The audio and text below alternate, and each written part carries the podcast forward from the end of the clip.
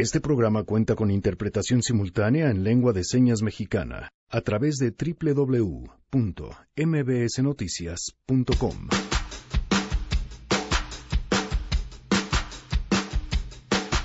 Lunes de Mesa Ciudadana en A Todo Terreno, los temas de hoy, el conflicto de la sentencia en Lázaro, la revocación de mandato y muchos más. No podemos aceptar una iniciativa que cambia prácticamente de algunos nombres, pero que la esencia siga siendo el mismo. Además, platicaremos sobre la ola de denuncias de acoso y violencia que se generó en contra de diferentes personas este fin de semana en Twitter. Tenemos buenas noticias y mucho más. Quédense, así arrancamos este lunes a todo terreno. MBS Radio presenta A Todo Terreno con Pamela Cerdeira.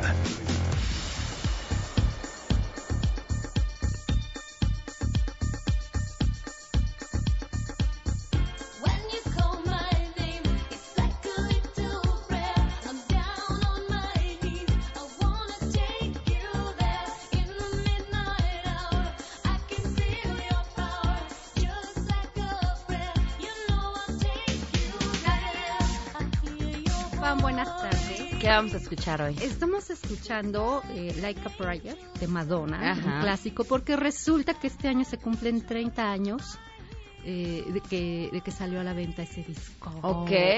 Y además, con, con todo el revuelo que causó Claro, y... esta canción, sí, justamente. Entonces, que nos pidan las canciones es una edición especial que están lanzando. ¿Qué canciones les gustaban de ese disco? Y las escuchamos. Perfecto. Hoy lunes de Madonna. Muchas gracias, Gracias. Janine.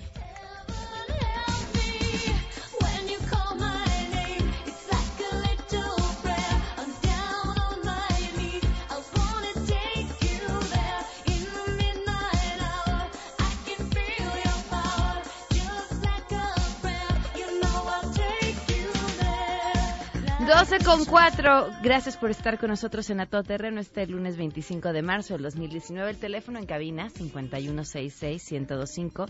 El número de WhatsApp 55 33 32 95 85. Y le sirve para muchas cosas. Para ponerse en contacto, por supuesto, para ser parte de nuestra lista de difusión y todas las mañanas les mandamos un mensaje saludándolos y además haciéndoles la pregunta del día para que puedan responder a través de un mensaje de voz.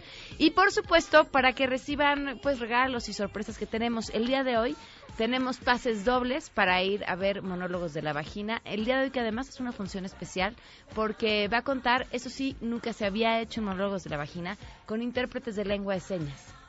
Entonces, pues va a ser un espectáculo doblemente entretenido y además un ejercicio de inclusión importantísimo. Así que hoy a las ocho y media eh, les espero en el Teatro Libanés. Ojalá nos puedan acompañar y les vamos a decir ahorita a quienes son parte de nuestra lista de difusión cómo pueden llevarse esos boletos. El correo electrónico a todoterreno arroba mbs.com, en Twitter, Facebook e Instagram me encuentran como Pam Cerdera. Noé Romero en la interpretación de lengua de señas el día de hoy. Muchas gracias, Noé. Muy buenas tardes. Y bueno, pues este fin de semana, a partir de esto que surgió denominado Me Too, escritores mexicanos en redes sociales, se dieron a conocer denuncias, eh, pues no solamente de escritores, sino de diferentes eh, profesiones. Y lo saco a colación porque justamente este mismo fin de semana empecé a leer el libro del mes del Club de Lectura Todoterreno que trajo Adán Serret, que se llama Tsunami. Son una serie de textos de diferentes mujeres. Y el primero de ellos es un texto de Vivian Abensusan, espero haberlo pronunciado de manera correcta, o Abensusan, una escritora y agente cultural independiente, y ella dedica este texto justamente a los talleres literarios. Leo un fragmento. Si eres mujer y te interesa escribir, este dato te incumbe. Hay algo muy especial, una agenda oculta, que el taller de creación cuida con un celo extraordinario. La perpetuación del régimen de género vigente, donde las voces de las mujeres y otras disidencias sexuales se inician con un silenciamiento. El taller literario es sexista. Transmite indeleblemente el mensaje de que las mujeres son bienvenidas, estamos en el siglo XXI, pero no serán escuchadas. De hecho, las escritoras en ciernes que asisten a estos espacios se convierten con una frecuencia inaceptable en las voces agredidas de manera ejemplar, como si a través del escarnio y descalificación de sus escritoras, muchas veces desilvanadas o demasiado personales, se transmitiera un mensaje.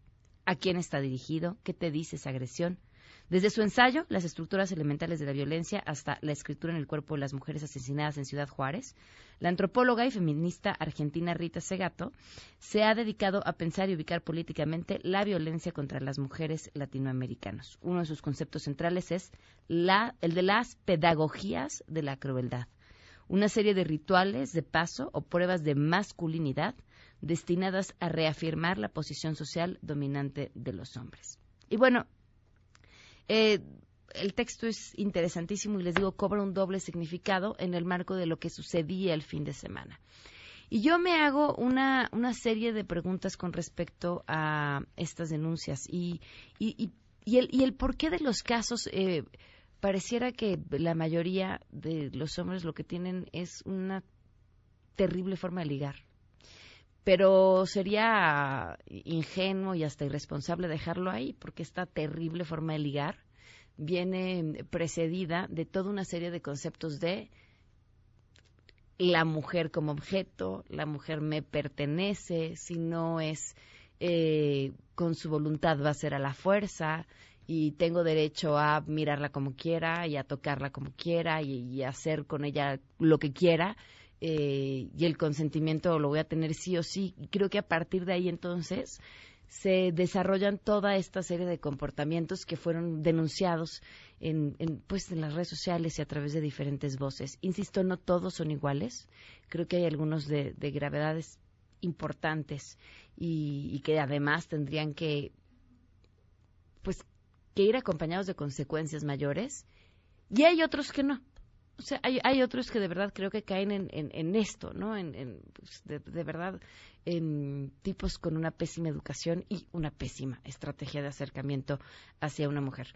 Eh, no es lo mismo el acoso cuando viene de una persona que está en una posición de poder que cuando viene de una persona con la que sostenías una relación. No es lo mismo una relación de violencia que una relación en la que haya prácticas que no te gustan y puedas salirte de ahí. Y creo que en este diálogo que tenemos que tener mujeres y hombres, tenemos que aprender a diferenciar y, a poner sobre la mesa qué sí, qué no y qué cómo, ¿no? Yo creo que el consenso sería la clave básica y principal e identificarlo. Eh, a partir de ahí creo que podremos empezar a tener discusiones más serias. Pero sobre justamente lo que surgió este fin de semana, Nora Bucio tiene la información. Te escuchamos, Nora, muy buenas tardes. Pamela, te saludo con gusto y de la misma forma al auditorio. Durante este fin de semana se ha viralizado el Me Too Escritores Mexicanos, en el que mujeres plasman testimonios y denuncias de abuso, acoso sexual, intentos de violación y agresiones de escritores, editores, poetas, periodistas y otros en su contra, con el fin de visibilizar este problema. Desde el sábado pasado, la cuenta en Twitter, arroba Escritores, que contaba con más de 5.700 seguidores, ha convocado a las víctimas a denunciar a través de este grupo e incluso hacerlo de manera anónima para evidenciar la problemática. En solo dos días, Pamela, los testimonios y denuncias eh, se han incrementado, algunas con el nombre de las denunciantes y algunas otras de manera anónima. Entre los denunciados se encuentran personajes como el cantautor Fernando Delgadillo, el historiador Enrique Florestano, Luciano Concheiro, escritor y profesor de la UNAM, cuyo padre del mismo nombre es funcionario federal, entre decenas de otros nombres de presuntos abusadores.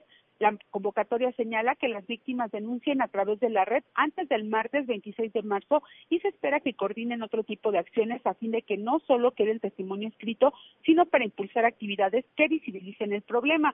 Pero Pamela, como bien lo señalabas hace un momento, no solo se ha, eh, bueno, pues promovido el hashtag eh, MeToo escritores mexicanos, sino también el MeToo periodistas mexicanos, académicos mexicanos e incluso activistas mexicanos, en donde las mujeres están haciendo denuncias sumamente serias en, torno al tema del acoso sexual. Pamela, la información. Muchísimas gracias, Nora, y estaremos al tanto. Muy buenas tardes. Buenas tardes. Bueno, pues ahí Nora Bucio con la información de esto que está creciendo y seguramente dará mucho más de qué hablar. Y mientras sucedía esto el fin de semana, yo había una persona con la que más me interesaba hablar, conocer su opinión, eh, conocer, porque además tiene amplia experiencia en el tema de la literatura en el país, es periodista cultural, es además una brillante escritora y una brillante mujer y ser humano. Mariana H., ¿cómo estás? Muy buenas tardes. Hola, mi querida Pam, muchas gracias por esa presentación. ¿Cómo estás? Bien, gracias por acompañarnos y bueno, pues quisiera escuchar tu opinión sobre, sobre lo que sucedió y también tratar de entender cómo, cómo funciona el mundo literario. Claro, a ver, mira, eh, este es un tema súper, súper delicado que tiene un montón de aristas, entonces que te quiero decir mi, mi punto de vista súper, súper honesto. Punto número uno, cuando empiezan a salir nombres, si dices, híjole, pues ya era hora, ¿no? Ya era hora de que se hablara de este asunto en el mundo de la literatura, que de pronto se piensa que estas cosas suceden en otros medios en donde no hay intelectuales, gente de izquierda, gente empática, ¿no? Pero bueno, eso es la primera sorpresa para algunos, no para mí. Pero lo que quiero ser muy, muy puntual, desde mi perspectiva, hay que tener mucho cuidado con las palabras. Es decir, por supuesto que no estoy, eh, estoy absolutamente en contra del acoso, de la violencia. Hay que ser muy específicos para saber cuándo es eh, acoso y cuándo es cortejo, cuando realmente hay violencia y cuando realmente hay algún otro tipo de manipulación. ¿Por qué te lo digo? Porque como sí hay casos, como sí hay muchos casos en este y otros ámbitos, entonces, que no por una cuestión de interpretaciones o de contexto o de intentar una pequeña venganza por ahí, se vayan a colar nombres que no están señalados específicamente como acoso o, violencia. ¿Me explico? Ent- Entonces, en ese sentido creo que es muy delicado. Y lo que he estado pensando también con muchos amigos que hemos estado platicando es que si salieran algunos nombres que injustamente están siendo mencionados, lo triste, lo triste de esto es que como hay tantos otros que sí tienen algún grado de responsabilidad, que estos se ven un poco embarrados por consecuencia de otros hombres que sí han caído en estas prácticas, Pam. El tema es cómo diferenciamos, cómo sabemos quiénes sí, quiénes no. Exactamente, pero en, en ese sentido, si, si alguna chava con, con conocimiento de causa va a hacer su denuncia, que tenga eh, los argumentos, ¿no? que tenga ah, las pruebas, que sea algo eh, contundente para que no haya no haya margen de error. Y sabes que muchas de las que he visto sí tienen eh, tienen un nombre, tienen eh, incluso algunas que han tenido relaciones sentimentales de muchos años y que están atreviendo a hablar. Es- Entonces, creo que sí es importante hacer un análisis de cuándo es acoso, cuándo es violación. Se habla también de- bueno, hay varias que hablan de varona, ¿no? Yo personalmente no lo conozco, pero ya cuando empiezan a salir varias personas con historias similares de una sola persona, claro, hay que tener eh, mucho mucho ojo. Y sabes que que esto no se quede en un movimiento de Twitter. Ese sería el gran paso, ¿no? Que no es nada más un Me Too en Twitter, es qué es lo que sigue, qué es lo que viene para estas mujeres y para muchas otras que han sido eh, acosadas y violentadas. Ya salió también en los periodistas y esos tienen que seguir saliendo y los hombres tienen que tener esta... Hay una parte que, que me gusta, ¿no? Literal, de, de muchos hombres que dicen, híjole, ahora tengo mucho miedo. ¿Por qué? Porque a, a ver si sale mi nombre, a ver si no sale. Y van a pensar dos veces cómo se comportan con las mujeres. ¿Me explico? Sí. Ahora es, además de eso, que yo creo que es lo más que podríamos esperar, que algunos dijeran, ah, ¿no? O esta conducta Claro. que seguramente tenían normalizada y Eso. que ahora que es pública y que tiene, por supuesto, el juicio de todos quienes lo están leyendo, entonces se la cuestionan. Pero ¿qué más Eso. podríamos esperar? Y si crees que en el mundo de la literatura tenga mucho mayor empuje que lo que sucedió la primera vez que surgió el movimiento en México, donde pues prácticamente pasó sin mucha pena ni gloria. Exactamente, exactamente. Entonces, hay que, yo lo que digo es, hay que utilizar el esfuerzo de algunas de estas mujeres que, que tuvieron este valor y este empuje, hay que usar eso como una herramienta. No es para hacer un escándalo, es para hacer una, utilizar esta herramienta y que todo esto sea a favor de nosotras mismas. No caer en errores, en tipo de venganzas y cosas así y levantar falsos, porque va a desvirtuar el esfuerzo de muchas mujeres que ya lo están haciendo de manera objetiva y para, para buscar justicia. Claro. Mariana, ¿a ti qué te ha tocado ver dentro del mundo literario? Literario? te lo voy a decir eh, y te, te- te diría este claramente y sin, sin ningún miedo de represalias ni nada si hubiera sufrido yo algún acoso severo o si hubiera sufrido de violencia o incluso violación lo diría he estado en situaciones muy incómodas eso sí te lo digo muy incómodas que no tienen que ser necesariamente del gremio literario pero en específico sí y que yo he dicho sabes qué no no te pases de lanza, algunas, digamos, propuestas indecorosas, sugerencias o de plano que te tienen la onda, mal, mala onda, sí. Eso sí, incómodo, sí, varias veces, pero nunca nunca me pondría en lugar de alguien que realmente ha sido violentada. Y una cosa es que te tiren la onda y que a lo mejor estén insistentes, y otra cosa es el acoso real. Es decir, que te esperen en tu lugar de trabajo, que te, estén mandando miles de mensajes, que te, que te agarren, te sabroseen o cualquier cosa. A ese grado no ha llegado, pero sí he visto y sí se sabe de muchos de estos autores sobre todo de, de- yo conozco los de generaciones mayores que varios de los que están denunciando que sí son muy pasados de lanza. Pues veremos en qué termina todo esto. Mariana, te agradezco muchísimo que nos hayas tomado la llamada y acompañado esta tarde. Estoy a tus órdenes, mi Pam, y muchas gracias por, por darle difusión a este asunto y, y poner eh, a su lugar a quien tiene que estar en su lugar. Pues sí, un fuerte abrazo. Gracias, Pamela, un abrazo, bye bye. Hasta luego. La gran Mariana H. hablando acerca de todas estas denuncias del fin de semana. Miren, a- parte del- del mismo texto con el que abría el eh, día de hoy. Eh, parte de lo que se dice, ¿no? Como esta violencia que, que se traslada hasta todos los ámbitos. Lo voy a leer tal cual. Como no eres puta, ni amable, ni guapa, no te va a quedar otra que escribir bien, si quieres hacer carrera literaria.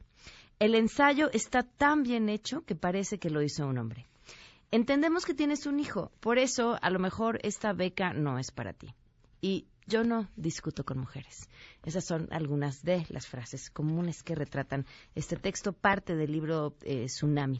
Bueno, hoy se cumplen un año, seis meses con 23 días del feminicidio de Victoria Pamela Salas Martínez.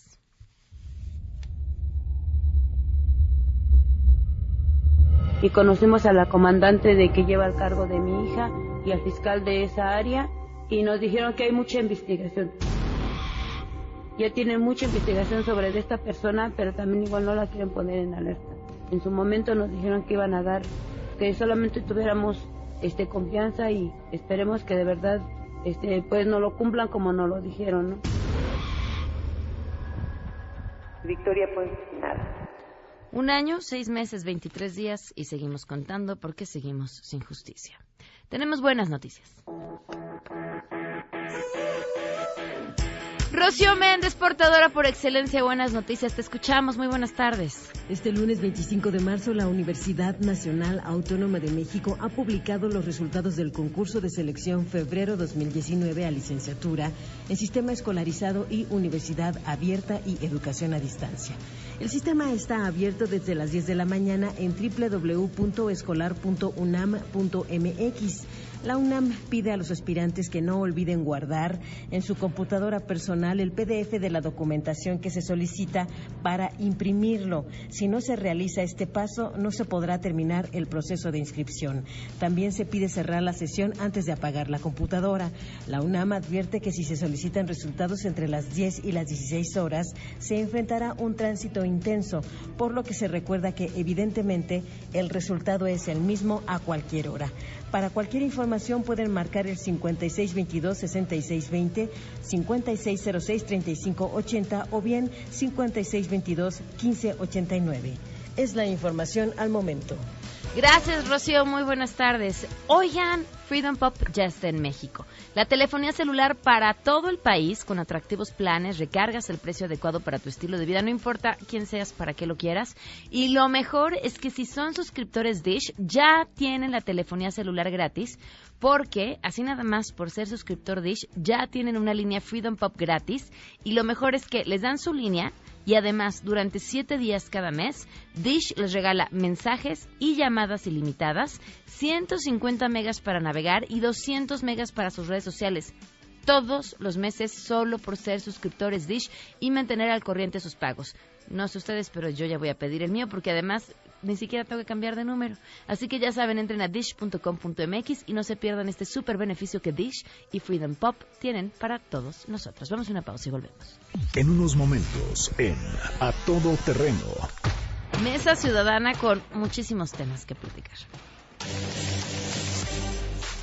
¿Qué opinas de lo sucedido con el presidente en la inauguración del estadio de béisbol este fin de semana? Yo creo que es lo natural. En algún momento tuvo que suceder. es un país inmenso, un país con diversidad de ideas, de opiniones y siempre va a haber personas que estén a favor y siempre va a haber personas que estén en contra. Lo que me llama mucho la atención es el discurso que da el propio presidente cuando eh, le toca tener la palabra. Es verdaderamente hasta gracioso escuchar la manera en la que él toma este problema y lo convierte en más euforia para la gente que lo sigue. Entonces, pues es, es lo normal, tenía que suceder en algún momento y pues ni modo. Me parece lamentable que con los opositores sea tan agresivo y tan maniqueo y tan violenta su respuesta y con los que verdaderamente atacan a la- a la sociedad como la gente, como los narcos, como otro tipo de mafias, con ellos sea más consecuente. Eso deja mucho que desear de él como presidente.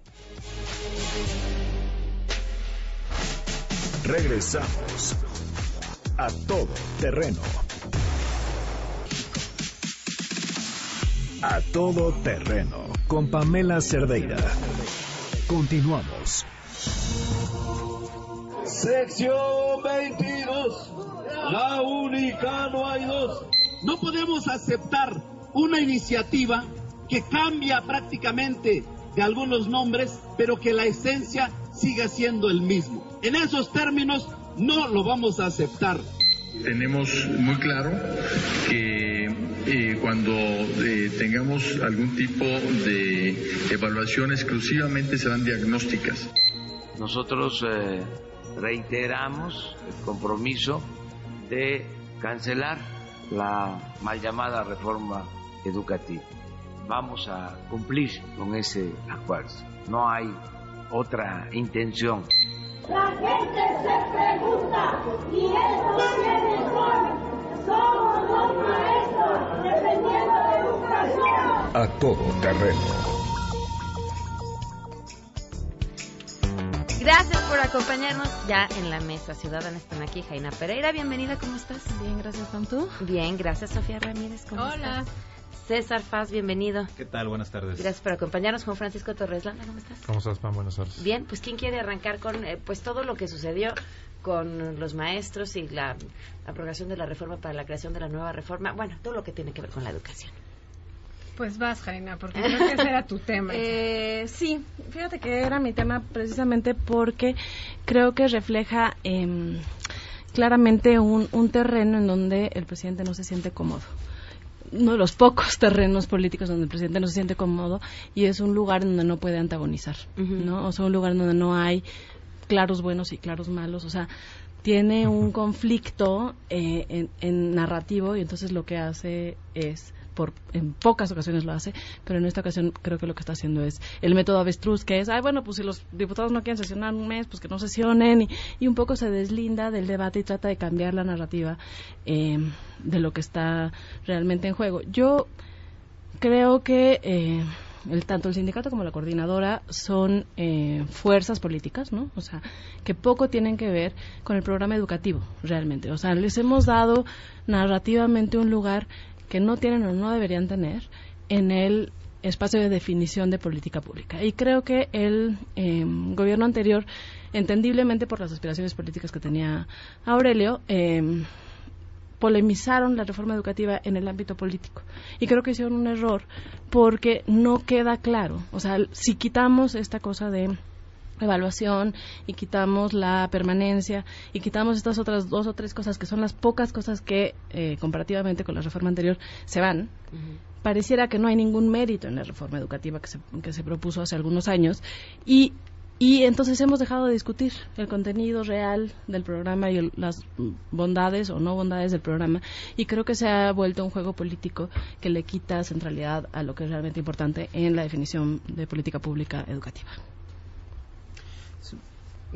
Eh, eh, para al- algunas como anotaciones, primero eh, recordar que durante la transición se hicieron 32 foros para para ver qué se iba a poner en lugar de la de, la lo que el presidente llama la mal llamada reforma educativa.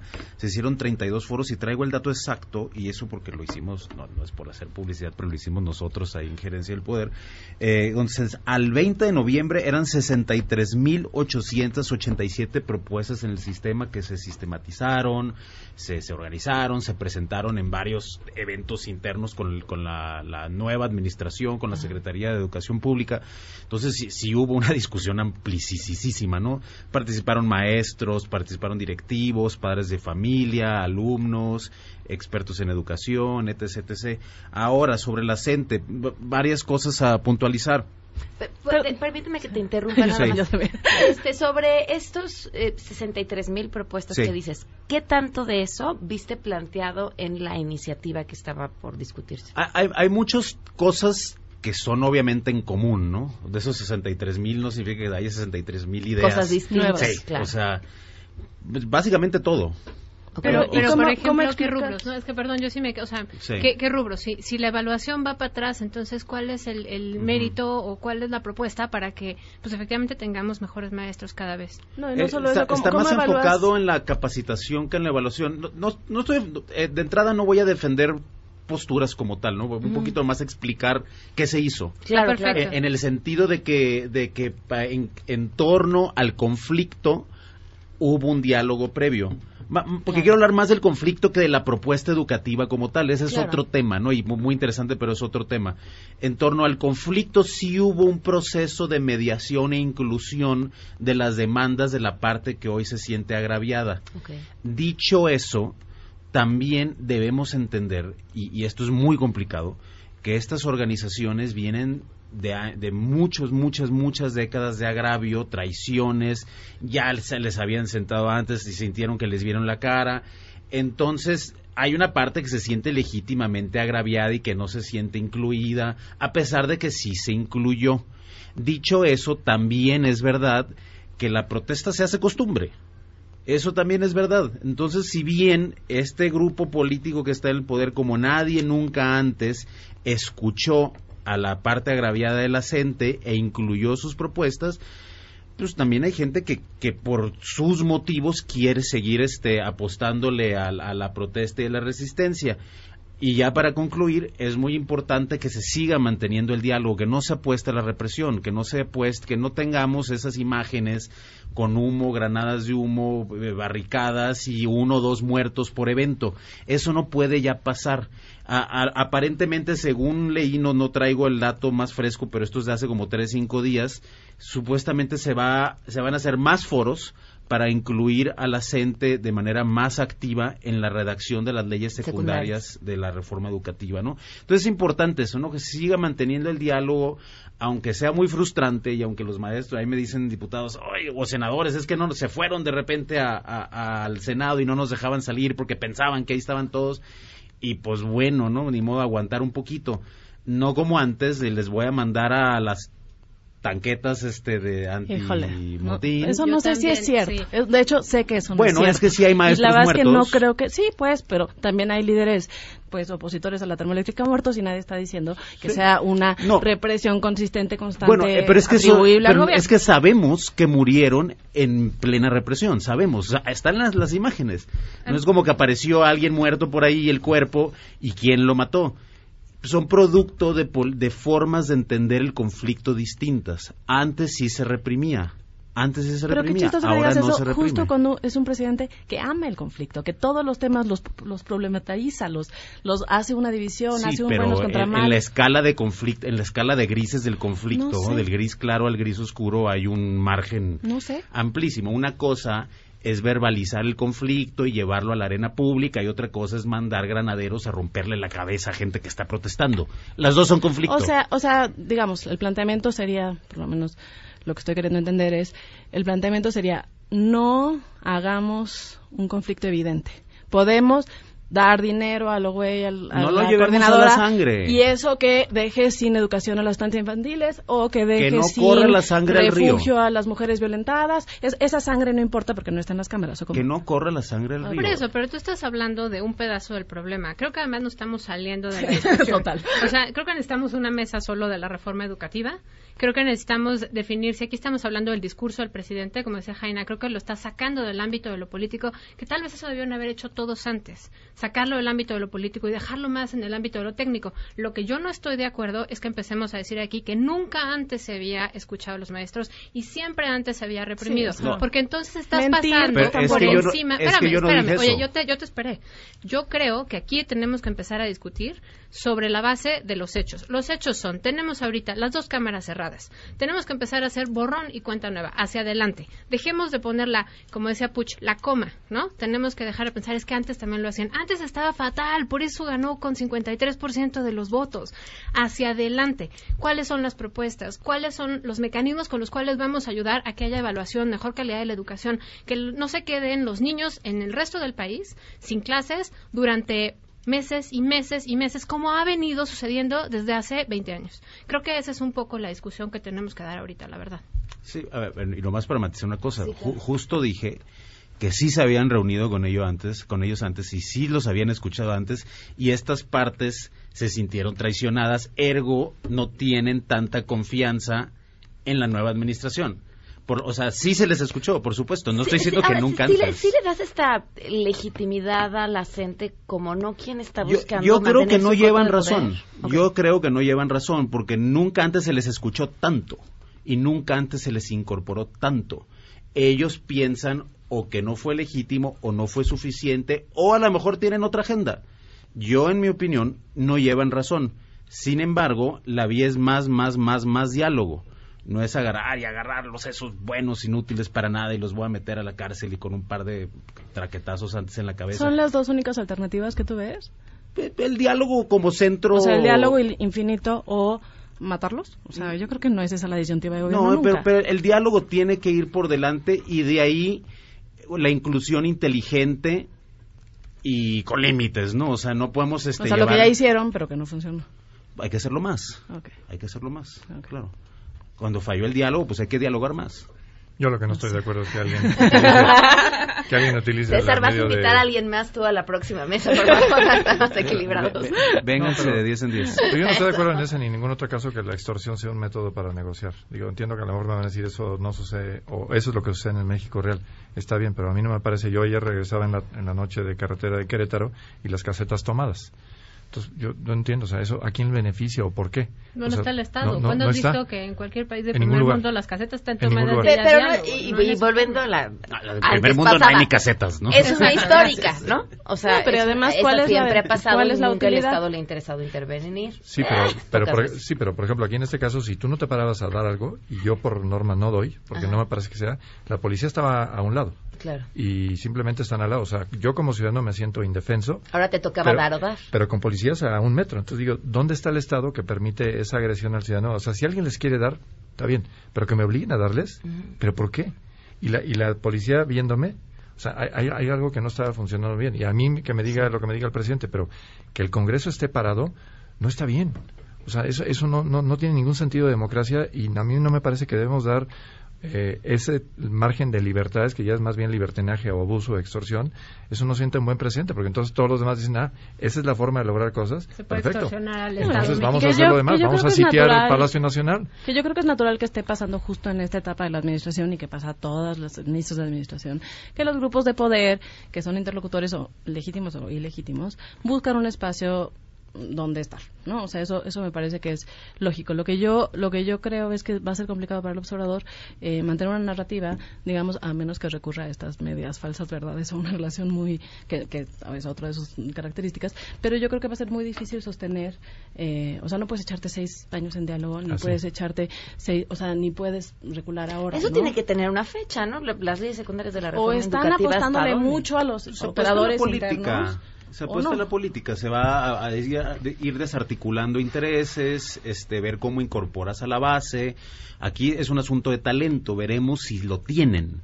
Pero eso se tiene que hacer con talento político, no no nomás de atender mi frustración y mi ansiedad y mandarle a las fuerzas del orden para que esos revoltosos se quiten. De acuerdo. de Eso acuerdo. quiere mucha gente No, y yo estoy en, no, no digo que tú, eso no, quiere gente. pero es que yo creo que es que yo creo que sí estamos cayendo en, o sea, la verdad es que sí, también un poco me estoy resistiendo a caer en estas narrativas de disyuntivas que no necesariamente existen. O sea, no es cierto que las dos alternativas son o tener talento político o reprimir por berrinche. O sea, la verdad es que me niego a caer en esas, o sea, no voy ¿Cuál a sería comprar el una. Tercera opción? Yo creo que hay que incorporar a otros actores, yo creo que hay que Eso es talento eh, político. Bueno, claro, es talento político, pero como lo planteas inicialmente, solo tenemos diálogo infinito. Yo creo que el talento político a veces es jalar y a veces es soltar. Y a veces sí tienes que jalar, ni modo. O sea, Y eso no implica mandar a matar a nadie ni meterlos a Pero además, por ejemplo, ponerle los límites al diálogo. Vamos a dialogar todo lo que sea, pero no te voy a permitir Sí. que me vuelvas a clausurar las cámaras. Es el poder legislativo, está en la gobernanza del Eso es país. el talento ejecutivo político. tiene que poner orden. No los tienes que matar, no los tienes que golpear, pero sí les puedes poner, a ver, se me vienen los tres líderes, un ultimátum. ¿Hasta cuándo me van a cerrar aquí? Porque así no funciona. Y si no, mandas al Congreso a sesionar a otro lado dos, tres, cinco días, no dos meses. no O sea, entiendo lo que dices, claro, como, como, como, vaya, como se hace con talento político. Ahí te doy la razón pero creo que tenemos que empezar a poner también los parámetros desde la ciudadanía, no nomás vamos a dejarles ver hasta qué hora. A ver si tiene talento. Ya Pues pasó no, una ya se semana. supone que sí lo tiene, ya por eso es presidente. Entonces ya. Lo de gobernar es una cosa, ¿no? Vamos a ver que el, el talento para gobernar y gestionar conflictos, gestionar intereses, gestionar la, la- gestionar las derrotas propias de los adversarios, eso es un arte político pues complejo y sofisticado que vamos a ver si lo tienen. Por lo pronto yo destaco esto, que sí se han incluido las demandas, yo creo que la gente no lleva razón. Dicho eso, hay que apostarle por la vía pacífica siempre. No hay de que ya se agotó la vía pacífica ahora. No, eso nunca se agota. Nunca, nunca, nunca. Al menos no en este tipo de temas. No estamos hablando de que Hitler invadió Austria, ¿no? Este, son, son gente agraviada por sus motivos, sus motivos. Yo siento que no todos son legítimos. Dicho eso, pues apostémosle por la paz. Que no haya gente tirada y fotos de Y represión y... parte, parte de apostarle por la paz es dejar de hacer estas analogías. No es Hitler, o sea, nadie está hablando de eso. Nadie, o sea, ¿por qué no mantenemos el discurso en lo sensato? O sea, esa sería Esto la es propuesta. sensato, pues, pues, buscar la paz, esto es sensato. Yo digo que pasemos al siguiente tema de los periodistas, Ok. que viene muy de la mano. Yo digo que vayamos a una pausa. Muy bien. Cada quien su ¿Qué opinas de lo sucedido con el presidente en la inauguración del estadio de béisbol este fin de semana? Considero que a pesar de no ser una gran admiradora de presidente López Obrador, pues es una falta de respeto, aunque hay que caer en cuenta que pues esto le ha sucedido a muchos de los expresidentes y bueno, en cuanto a su reacción, pues considero que no fue la más apropiada porque pues no tiene ni por qué seguir polarizando entre fifís y entre pueblo bueno y pueblo malo. eh, digo, es como una irresponsabilidad por parte de él. Yo creo que López Obrador no está acostumbrado a que le rechifle y no piensa que toda la gente está de acuerdo o que el pueblo lo, lo ama del todo. En cualquier ámbito social, a cualquier escala, hay gente que no está de acuerdo con él. Tiene que acostumbrarse a la lucha, no nada más al halago. No por eso son fifís, todos somos gente del pueblo. Regresamos a todo terreno. A todo terreno con Pamela Cerdeira. Continuamos. Reafirmo que no soy partidario, no estoy de acuerdo con la reelección y que nunca, bajo ninguna circunstancia, intentaría perpetuarme en el cargo que actualmente ostento, porque ello no solo significaría ir en contra de la Constitución, sino también traicionar mis principios pues nos vamos a oponer. Es decir, no, no, no, no, no, no podemos estar a favor de algo que es ilógico y que además tiene una tendencia, este, que a todas luces trata de beneficiar lo que yo decía. Dejen de pensar en la reelección y piensen en la nación. Se emitieron 328 votos a favor, dos abstenciones y 153 en contra. Es mayoría simple o calificada, compañero. Señor presidente, sí es mayoría calificada. Aprobado en lo general y en lo particular los artículos reservados por 328 votos. mayoría calificada. A todo terreno. Continuamos a todo terreno y bueno, la discusión del corte podría haber sido otro programa, pero los voy a regresar al tema, Sí. revocación de mandato y después antes de que Sofía me eche ojos de rayo láser, vamos a hablar también acerca del tema de los periodistas asesinados, ocho, seis, perdón, en lo que lleva de mandato Andrés Manuel López Obrador y ocho defensores de derechos humanos. Arranquemos con la revocación de mandato. Tal vez quisiera darle espacio a César para que me, me la defendiera, porque creo que la clase, o sea, la clase pasada. La clase pasada. No, bueno, yo la, no. la mesa pasada hicimos un, un alegato, digamos, creo que bastante suficiente en torno a cómo esto efectivamente cambia las reglas del juego y cómo hay decisiones que son anecdóticas que se han analizado y, y decisiones que realmente son de cambio estructural de la, de la política o del sistema político, más no de la forma de hacer política. A ver, y pareciera que hoy la discusión más bien tiene que ver con en qué momento se va a hacer, si se debe hacer en el momento de la elección o no, y si es el presidente que puede ¿Quién solicitar que se haga ¿Quién lo o, o, o no, no, la gente y el Según entiendo, y, y corrígenme si me equivoco, va a ser el mismo día, misma elección. Es la Eso es lo que propuesta que, pasó, pero falta... sí. Pero Ajá. en Senado lo que se está Eso es lo que está objetándose y con toda razón. Es que no puede ser el mismo día, es que es una locura. A ver, es Eso es realmente a la- perturbar el, a la el régimen legislación constitucional. electoral. Claro, a ver, están queriendo cambiar la constitución para efectos de darle la vuelta a la legislación electoral, están cambiando las reglas del juego, va. Pero aquí sí hay que tener muy claro que si tú lo pones el mismo día, es quitarle el espíritu a la ley actual, donde hay una contienda pareja y donde el presidente en turno, con todo el aparato gubernamental, Claro. no puede estar poniéndose en la misma posición, en la misma boleta, en la misma elección, donde van a estar contendiendo una serie de candidatos para otros cargos. Creo que eso sí es, podemos estar de acuerdo que es un básico de las democracias mm, de- del siglo XXI. ¿no? Tú me dirás, es que en Estados Unidos el presidente puede hacer campaña. Está perfecto, pero hay reglas del juego sobre las cuales el, el presidente puede de origen. Aquí lo que nos están planteando es a la mitad de una partida de, de póker cambiar las reglas. Entonces, no, si quieren que sea así, entonces hagámoslo, pero al 2028, 27, para el 2027. Como se hizo la elección de legisladores. Exacto. O sea, se cambiaron las reglas de participación en las que presidentes municipales y legisladores pueden participar. Pero Perfecto. después. Esto no puede beneficiarles a los legisladores que lo están aprobando. Pues claro que no. Y entonces por eso empieza en 2018. O sea, por ejemplo, ese es un ejemplo claro de cómo se reforma la Constitución cuando no es para beneficio personal. Yo creo que revocación de mandato, como se ha discutido por todos lados, eh, debe ser un recurso que pueden activar la oposición, no el presidente, nunca el presidente.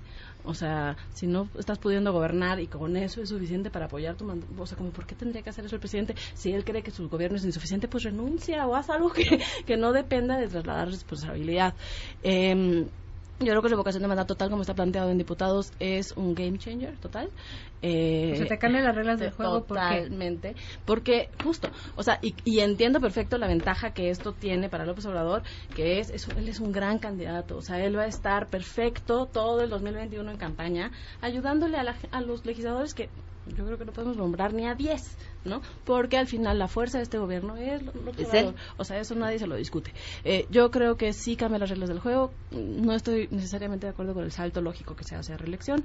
Eh, creo que lo que sí es eh, cuestionable es que el presidente tenga que salir a firmar un, de- o sea, un compromiso de no reelección cuando si, si cumpliera las leyes y si, si hubiera cierta si, si el gobierno se preocupara un poco por dar certidumbre y no lo descalificara como un berrinche de los mercados, un berrinche de la oposición, o sea, si el gobierno tuviera una estrategia clara de dar certidumbre, empezando por, me acuerdo que dijo en algún momento de la vida, los primeros seis meses de mi gobierno no voy a hacer ningún cambio constitucional y llevamos No, no, sé tres cuánto. años.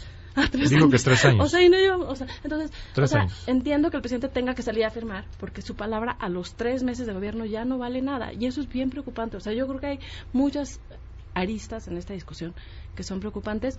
Creo que la oposición parece que está firme en el Senado en, en no dejar en no enterrarse para siempre, ¿no? Y creo que un poco lo que lo que está mal planteado es eh, es un debate que la oposición o, o los académicos que están ocupados de esto no pueden ganar porque parece una lucha de, de mantener privilegios, ¿no? O sea, no pareciera que hay una una cosa tangible, un beneficio tangible para la ciudadanía y es de estos temas que hemos hablado muchas veces, en donde es bien eh, poco mm, intuitivo ¿no? O sea, como que explicarle a la gente que la revocación de mandato tiene estas consecuencias y que entonces el presidente, pues claro, yo sí quiero ver al presidente que hoy tiene una popularidad desbordada, yo sí lo quiero ver en mi pueblo, yo sí lo quiero ver en mi estado, yo sí lo o sea, como que no es obvio el riesgo que implica en la contienda. Ahora, lo que les decía en, alguna sesión, o sea, em, leer, por ejemplo, los, los discursos del colegio electoral ha sido de verdad una cosa fascinante. O sea, tú lees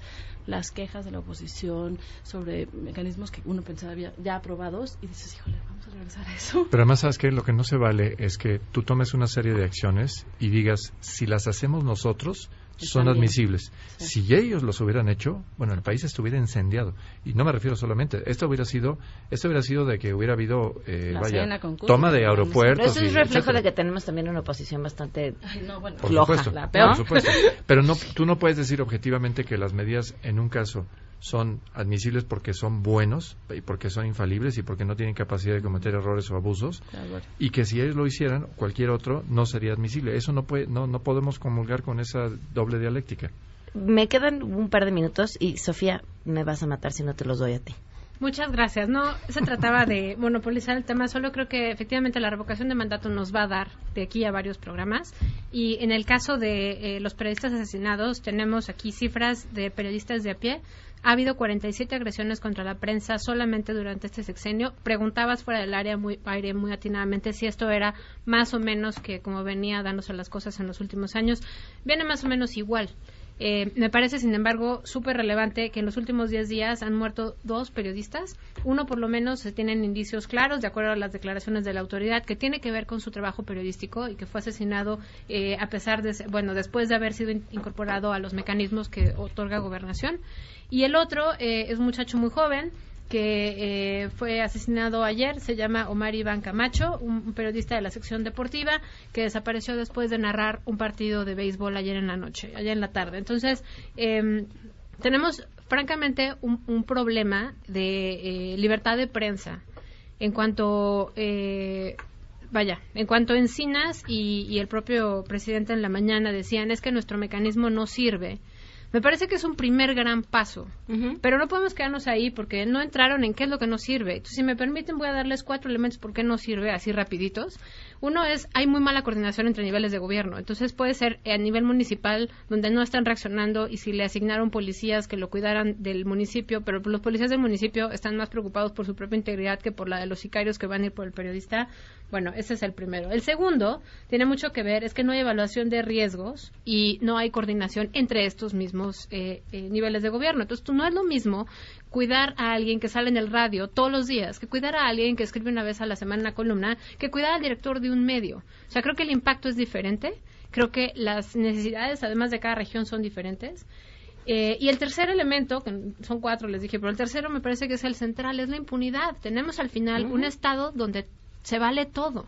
¿No? Entonces, se vale cerrar el Congreso dos semanas, se vale asesinar eh, periodistas, se vale asesinar defensores de derechos humanos y no mujeres. pasa Mujeres. nada. Y asesinar mujeres. Y se vale porque realmente no sabemos cómo, cómo reaccionar. Tenemos un Estado que no está cumpliendo con su función elemental, básica y sentido de existencia, que es cuidar la integridad de las personas. Y bueno, ya nomás a la parte procedimental, pues las medidas estas eh, de protección a periodistas son medidas reactivas, no preventivas, que incluyen desde cámaras, que pues cualquiera va y las quita, hasta eh, escoltas, que pueden, no pueden permanecer 24/7 toda la vida detrás de todos los periodistas porque entonces no nos dan los policías para cuidar al resto de la población. Entonces, creo que ahí tenemos un, un, un punto que en general quisiera yo ver en las mañaneras, quisiera yo ver en las reacciones. Celebro ampliamente que hayan referido que el mecanismo no sirve, pero también celebraría que a la par me dijeran cómo sí eh, van a reaccionar. Un poco a la, a- al caso de Nueva Zelanda, o sea, en cuestión de seis días di- y, aprobaron Sí, una claro. serie de medidas ya había modificaciones, claro. para modificar la ley para prohibir los rifles semiautomáticos. Bueno, eso me está faltando. Llevamos 100 días, en 100 días se podría haber hecho eso. No estoy diciendo que todo esté mal, lo único que digo que en este caso particular Te falta información. me falta información y me falta rendición de cuentas. Nos tengo, nos tengo, nos tengo que despedir. gracias. Muchas gracias a los cuatro por habernos acompañado. Gracias a ti, gracias a los demás. Y de esto se hablará en las próximas horas. A todo terreno. Sheila, ¿qué se está cocinando? Hola Pam, buenas tardes a ti y al auditorio. Pues hoy estaremos muy atentos ya en unos minutos más a la conferencia de prensa que estará ofreciendo Alejandro Armenta, quien buscó la candidatura de Morena al gobierno de Puebla, pero como sabemos, de acuerdo con la encuesta interna del partido, el ganador fue Miguel Barbosa. Apenas este fin de semana Armenta recurrió al Tribunal Electoral para anular este procedimiento que dio la, victoria a Barbosa y estaremos atentos de los argumentos que presente. Perfecto, gracias, Sheila. Por último, eh, Amazing Jewelry va a estar teniendo un piercing party en Santa Fe. Entonces, ah, ya se te antojó, ¿verdad? Puedes ir, vas, te hacen tu piercing y te compras unos aretes, unos anillos, unos collares. Todo espectacular. Eh, no se pierdan esta oportunidad de ir en el Centro Comercial Santa Fe, jueves 28. Nos vamos.